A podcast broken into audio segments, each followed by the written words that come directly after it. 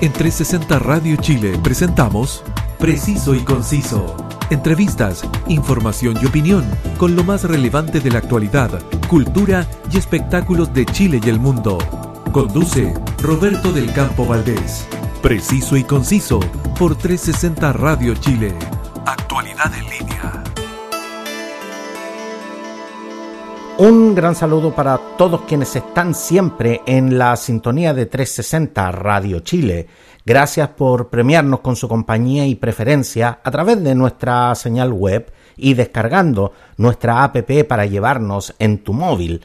Disfruta de la mejor programación y la más grata compañía musical 24/7. Te saluda Roberto del Campo Valdés y estás escuchando Preciso y Conciso. El viernes 18 de junio a las 19 eh, horas eh, vía streaming se realizará el lanzamiento del libro El trapecista que olvidó volar de editorial Cafuné. Queremos conocer todo sobre esta publicación y para eso hoy vino a darnos la primicia su autor, el actor y director teatral, al teléfono Facundo Ríos. Muchas gracias Facundo por concedernos el honor de tenerte hoy acá en Preciso y Conciso. Bueno, no agradecer a ti el espacio, Roberto, y por el apoyo que das también para, para los artistas y poder presentar y dialogar sobre el trabajo que se está haciendo.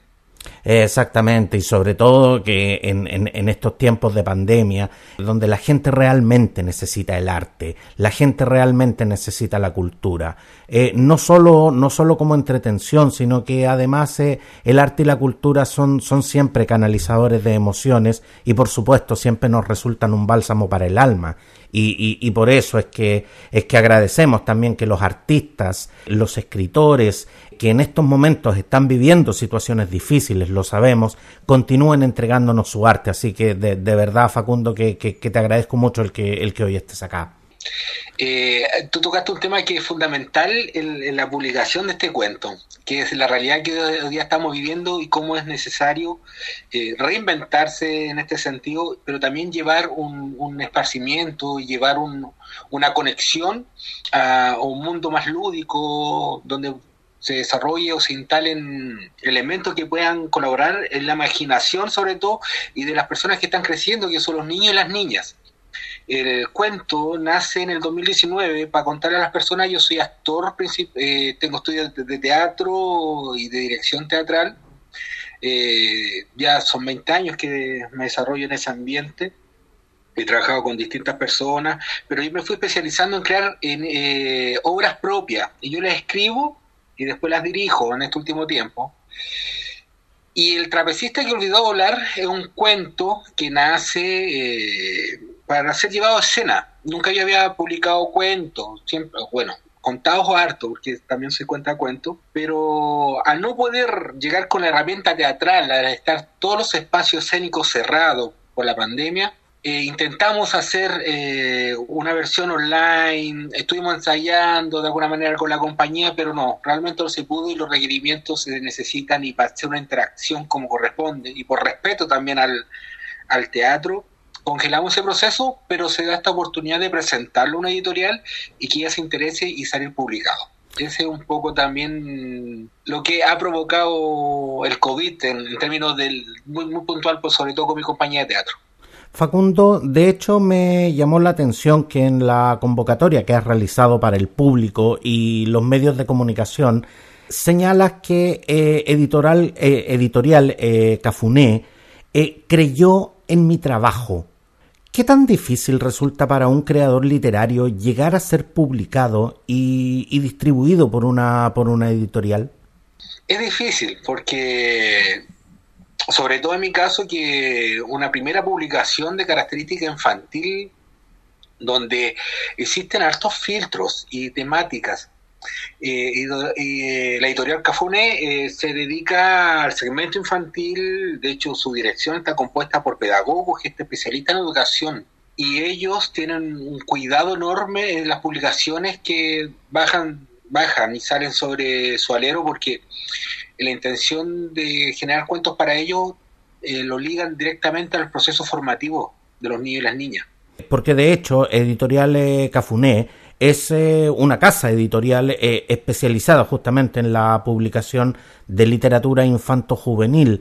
¿Para qué segmento está dirigido el trapecista que, olvidó volar? ¿Qué, extensión tiene? Tiene, tiene una, es amplia porque se puede, depende de cómo se quiera abordar para el, para el proceso formativo, pero es para entre 4 y 10 años tú puedes orientarlo en un proceso pedagógico pero la imaginación es para, yo lo pensé en, el margen de siete años. Facundo, tú eres eh, actor y director eh, eh, teatral. Nos contabas que originalmente el trapecista que olvidó volar fue, con, fue concebido para hacer un montaje más que, más que para hacer un cuento llevado, digamos, a las páginas de un libro. ¿Qué tan, qué tan difícil fue este, fue este proceso de tener que reconvertir algo que originalmente estaba pensado para ser presentado en el teatro y que hoy tienes que presentar a través del formato libro? Claro, porque cuando nosotros nos pusimos a trabajar, aquí voy a contar también otra premisa y después cuando esté el montaje los voy a invitar y voy a dar una entrada de sorteo para, para, el, estreno. No, definitivamente tienes que venir a contarnos acá. Acá es donde se conocen las primicias, así que aquí, aquí tenéis que venir a contar primero, Facundo. Sí, el montaje, un montaje que lo estamos trabajando con un, parte de la compañía de Pantomimas Chile, porque un, queríamos desarrollar una narrativa corporal y con sombras chinas jugar con la magia de luz y sombra y con las capacidades del cuerpo. Y eso, el imaginario de esa realidad, llevarla a un libro es complejo. Así que fue un desafío, si bien primero estuvo el texto más que la puesta en escena, pero en el trabajo que alcanzamos a ensayar, a visualizar, también uno se va creando otros pasajes y otras aristas en, la creación, que ahí están, tan en lo apunte y se van a retomar. Lo difícil fue poder eh, tomar el trabajo y, colocarle verbos que reflejaran eh, la acción, la acción que uno se veía en escena. Eso fue lo más difícil, pero yo creo que se logró y se logró bastante bien. ¿Y tuviste que trabajar con, otros profesionales? Por ejemplo, tuviste que trabajar con personas que te ayudaron a hacer esta adaptación que, tú nos acabas de mencionar del lenguaje, pero también te, te viste en la necesidad, por ejemplo, de trabajar con ilustradores? Sí, no, y ahí quiero yo partir porque mientras estábamos ensayando y haciendo el cuento, yo me contacté con Sol, se llama ella Sol Muñoz, Soledad Muñoz, pero mi querida Sol, y ella me hizo unos dibujos, unos bocetos en acuarela, que fueron, yo le pasé el cuento y yo lo voy a ocupar como herramienta, herramienta para trabajar en la tanto en la escenografía de la obra de teatro como para trabajarlo después en la propuesta de ilustración del cuento. Mira qué, qué, eh, interesante. Desde acá, desde acá te saludamos, Sol, y, esperamos también que no, nos vengas a contar sobre este trabajo que, estás desarrollando. Y de una u otra manera, el, el trabajo que estás haciendo con ella eh, lo reflejas en, el, en las páginas del libro, pero también eh, se va a ver reflejado en lo que en lo que en el futuro, digamos, va a ser una puesta en escena. Claro, pero ahí hay una particularidad, porque ella hace un trabajo en acuarela, yo lo, y sin, sin yo decirle cuáles eran las escenas de la obra de teatro, ella leyó solamente el cuento y hizo siete dibujos pensando igual como yo tenía estructurada las siete escenas de la obra de teatro. Entonces eso reafirma la lectura que uno le, da o como lo que lo plasma en el, en el papel y cómo lo va a ver la otra persona, en este caso ella dibujante. Después los bocetos de ella, yo se los mandé a la editorial que tiene sus propios ilustradores y también le hizo, le hizo coincidencia. De hecho, se toman y se basan un poco en, la propuesta que hizo Sol y hacen una ecuación digital, ya, más digitalizada y pasa por otro, por, por otro por, otro filtro, otros programas, no sé cuáles serán los programas de diseño que ocupan, eso, otros programas de diseño, y eso se transforma después en el libro. Pero lo, lo, curioso es que en el proceso de sacar un cuento hay varios profesionales metidos en el proceso de edición también. Eh, eh, exactamente, la, la, la edición es todo un tema también. Claro, ¿y dónde está? Bueno, está el editor, después está, el corregidor, el quien corrige, de tal.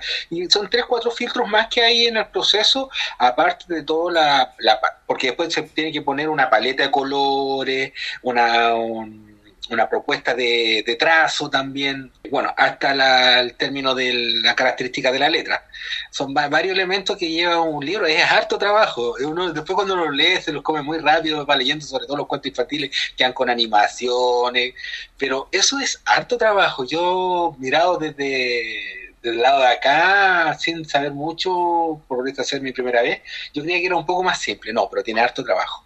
Facundo, y el hecho de, de, tener que eh, pasar justamente que, que, tu obra, que, que, tú en un momento desarrollas completamente solo, al, al momento de, de, presentarla tenga que pasar por todos estos procesos y sobre todo tenga que pasar por la mano de tantos profesionales, ¿el resultado final te deja satisfecho o, o, en un momento se dice, en realidad esto como que se aleja un poco del sentido original que yo le quería dar? Personalmente mis procesos creativos siempre están van creciendo, van necesitando otras cosas. Me pasa hasta con las obras de teatro, porque uno estrena algo y después a medida que van haciéndose la pasada temporada, uno va haciendo correcciones. Yo creo que con el cuento uno va esto, mira, aquí hubiera ido esto, o de decir, no, pero creo que voy a caer en, en, un, en una, en una eh, eh, en una dinámica posterior, yo creo que uno lo vuelve a rizar, después y cuando uno lee sus trabajos, después con distancia también encuentra otras cosas. Pero ahí tengo un equipo, no tengo un equipo, o sea, tengo unos compañeros que a veces me contienen, que son del taller Crea Azul, de la SECH, de la Sociedad de Escritores Chilenos, eh, donde nos aconsejamos y lo orientamos y hay gente con mayor trayectoria en lo que se respecta a la escritura y a nosotros que somos más jóvenes en estas áreas, lo van aconsejando y lo, dan, lo van transmitiendo también la experiencia y de ahí también estoy aprendiendo harto. Exactamente, y eso, y eso justamente es lo que va, lo que va enriqueciendo una obra. Y a mí, y a mí de verdad que lo que me, una de las cosas que me llama eh, siempre la atención es esa capacidad que tienen los ilustradores como para darle en el clavo, siempre eh, con lo que los escritores quieren. Yo, yo he escuchado muchas veces esta frase en, en, entrevistas que he hecho a otros escritores. Eh, yo le planteé mi, mi proyecto, mis ideas al ilustrador y me hizo exactamente lo que yo quería. Es como, es como que los ilustradores como que siempre le le, atinan a lo, a lo que los escritores quieren. Y eso, y eso me imagino que se logra a través de eh, conversaciones y sobre todo a través de un trabajo que va dando finalmente ese deseo fiato. Claro, ¿no? Y tiene que ver también con el juego de la imaginación, si al final, al final al cabo, eh, son, son oficios que dialogan muy bien la escritura con el, con el dibujo. Así que en ese aspecto, ahí se van creando más, más comuniones y, y bueno, hay profesionales que se acompañan en esa área por toda una vida profesional, o sea, porque se entienden y pueden crear una química tanto y a veces hasta yo conozco casos hasta un ilustrador que dice, ve una imagen y dice, ¿sabes qué? Tú deberías escribir algo respecto a esto es increíble, increíble cómo, cómo se van dando esa, esas dinámicas y que finalmente llegan a nosotros eh, en estas eh, maravillosas creaciones. Facundo, en el lanzamiento estará presente el incombustible Carlos eh, Guajardo. Para quienes no les, no les suena el nombre, él, él es, el, es el hombre que, que, que da vida al querido Tony Cucharita de los famosos payasos musicales. ¿Qué fue lo que te llevó a introducirte literalmente en el interior de las carpas circenses y por qué para ti es tan importante acompañar este lanzamiento con una leyenda viva del circo chileno?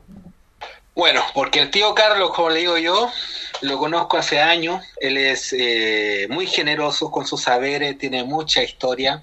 Y sin querer después la vida, que te hace otro cuento de hacer futuro, a mí la circunstancia de la vida me ha llevado al mundo del, circo, sin querer, desde que tenía ocho años. A mí me persiguió un oso. Un oso. Eh, sí, mire, le voy a contar. Yo tenía ocho años, mi madre me manda a comprar un kilo de papa, ají y aceite, que en esa época venía en tambor, acá en el barrio. Yo salgo de muy, de muy mala de muy malas ganas, eh, como el chavo pateando piedra porque me habían mandado y llego al, negocio, pido, pido encargo, lo que y saliendo del almacén, eh, veo un bulto negro corriendo y era un oso, y salgo corriendo yo, pero patitas, ¿para qué te quiero? Dije en ese momento. Y boté las papas, el aceite, el ají, llego a la casa, le digo, mamá, mamá, me, viene persiguiendo un oso. Y mi, mamá me dice, mira, aguanto que no tengas voluntad, pero cabrón mentiroso, no estoy criando. Me toma las patillas y me saca hacia la reja en la calle para ir a buscar las cosas. Y ahí el oso se monta en la reja gracias, bueno, gracias al oso no fui a comprar como en dos años porque mi mamá me revisó entero, o sea, me había pasado algo, y atrás venía la gente del circo. El oso se había escapado del circo. Lo, lo, la gente lo atrapa y lo a frente de mi casa en ese entonces había una cancha, lo encierran en esa multicancha y después llega una camioneta, lo suena a la jaula y, ah, pues ahí se acerca como la señora el dueño del circo y le dice a mi mamá, no, si era un ofend, no quería jugar con él, pero miren, lléguelo mañana al circo, le vamos, le vamos a presentar la carpa entera por dentro y va a tener entrada gratis ahí va que... Esa fue, mi, esa fue mi primera entrada a formar un circo. No, lo, lo, lo, encuentro genial. Yo creo que yo creo que son pocos los que pueden contar que los persiguió un oso, digamos, y, y después terminan escribiendo un cuento sobre eso. Lo, lo, encuentro realmente lo, lo, encuentro realmente insólito y genial, digamos, como, como anécdota personal. Y, y de esa manera eh, empezaste empezaste justamente a introducirte en el en el mundo del circo. No, ese fue como mi primer vínculo con el circo. Lo tenía ya por el tema del, del Tony Cucharita. Él había escuchado la historia del circo que se le había escapado el oso en esos años 80. Y después yo se la conté en un evento que tenía una narrativa del Museo del Circo. Me dijo. Ese era el circo, me dijo. No me acuerdo el nombre del empresario, creo que había sido de, la, de la águila, no sé, pero dice, ese era el. Bueno, eso se les pasaba arrancando los ojos. Sí, sí, fue acá en un local que había en la Florida María Elena cuando era instalado. Y él complementó y avaló la historia mía, él sabía la otra parte.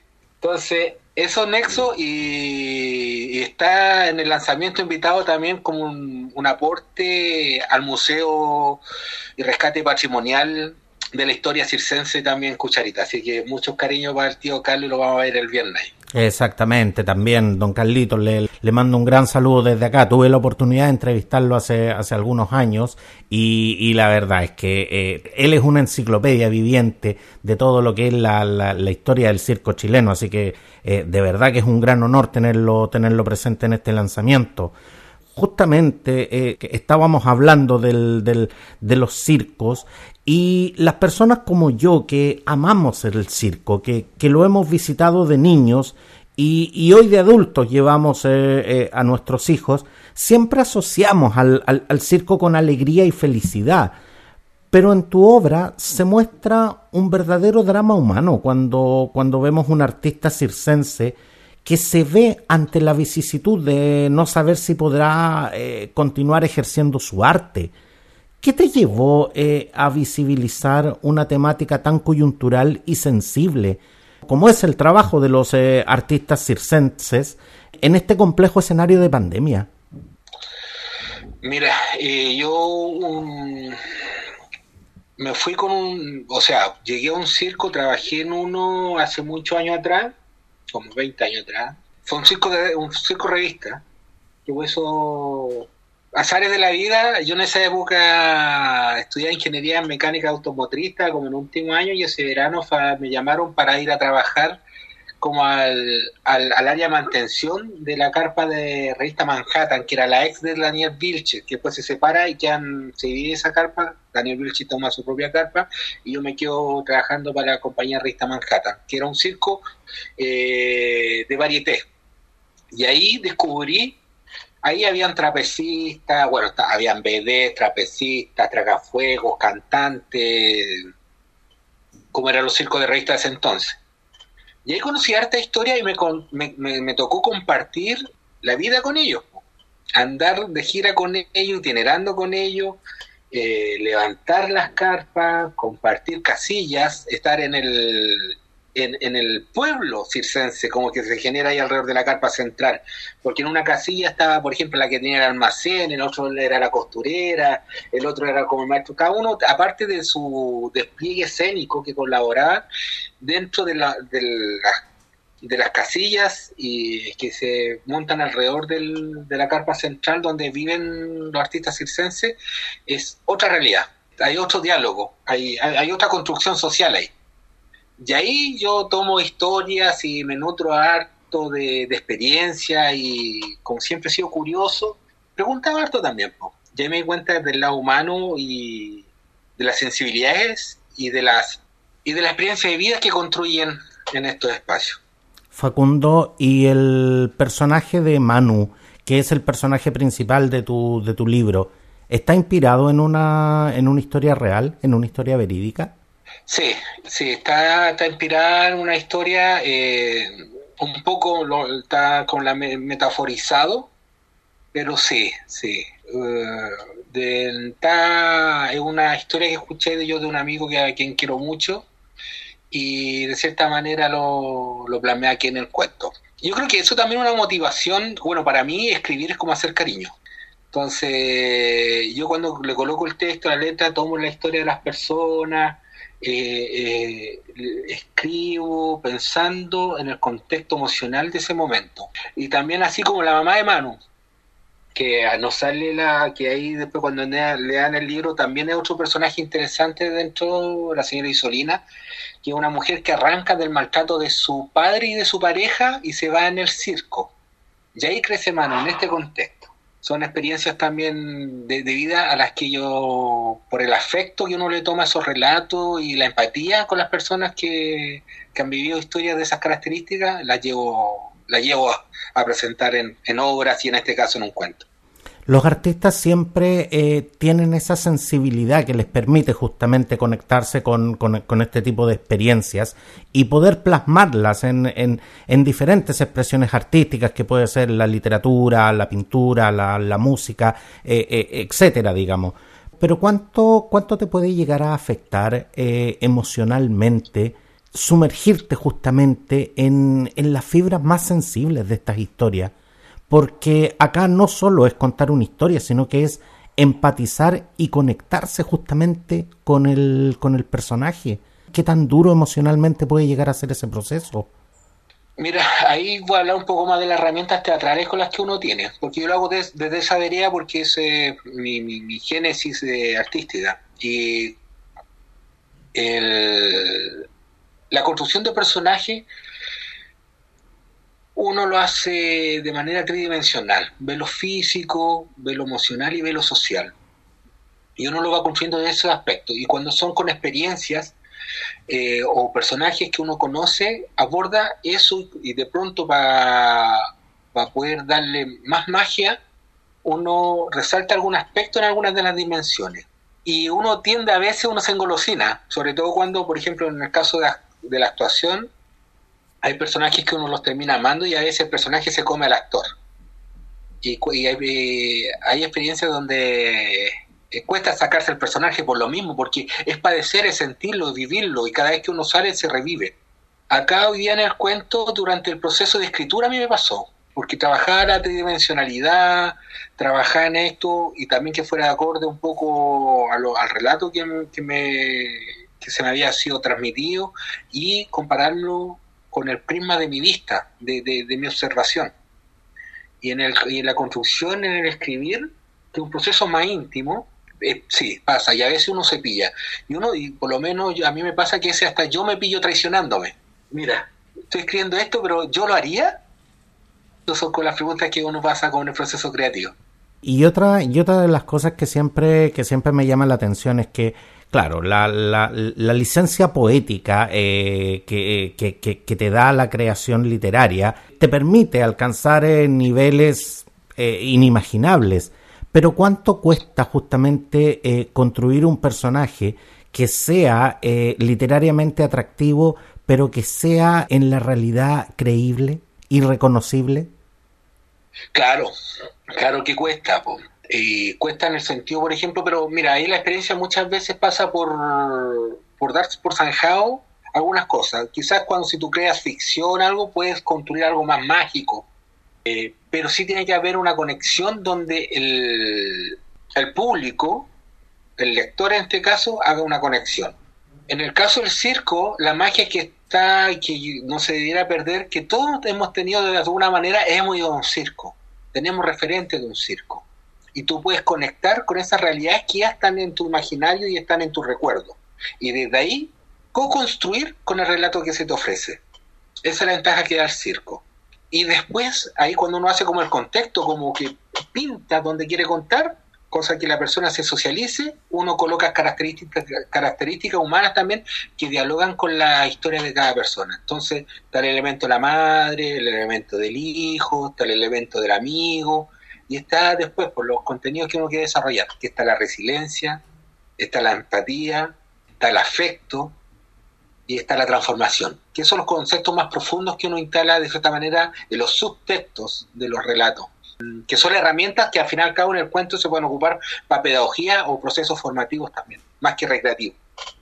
Estamos eh, conversando con el escritor, actor y director teatral eh, Facundo Ríos, autor del libro El trapecista que olvidó volar, que será lanzado oficialmente el viernes 18 a las 19 horas.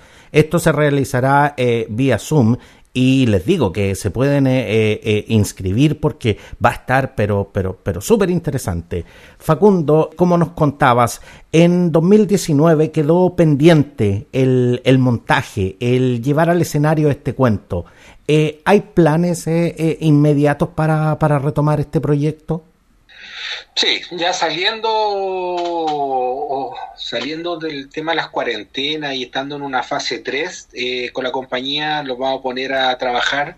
Los, ya tenemos toda la estructura montada de la obra, los tiempos, los personajes están desarrollados. Y nos falta solamente ya las pasadas, las pasadas y las pasadas que se requieren para un montaje. Eh, para sumar lo técnico y, sonar, y sumar lo estético respecto al escenario. Lo que nos va a complicar es que estamos hablando y nadie tiene certeza en este momento cómo van a ser habilitados los aforos y los teatros para su funcionamiento. Así que estamos viendo la posibilidad de hacer una alianza con la Fundación del Museo del Circo, que ellos tienen, tienen carros de exposición y poder hacer una especie de, de teatro al aire libre enmarcado por el museo. Así que estamos ahí, podríamos ver la posibilidad de llevar esto también a espacios abiertos donde la gente también pueda resguardarse de, algún contagio o una transmisión o un contacto más estrecho. Eso es hasta el momento, esperamos que esto pueda eh, suceder en primavera. Y por supuesto estaremos eh, estaremos al pendiente para, para, poder dar a conocer. Pero lo que sí queremos de dar a conocer, eh, hay gente que estoy seguro que quiere que quiere participar de, del lanzamiento del trapecista que olvidó volar. ¿Cómo lo, cómo lo pueden hacer para, para inscribirse?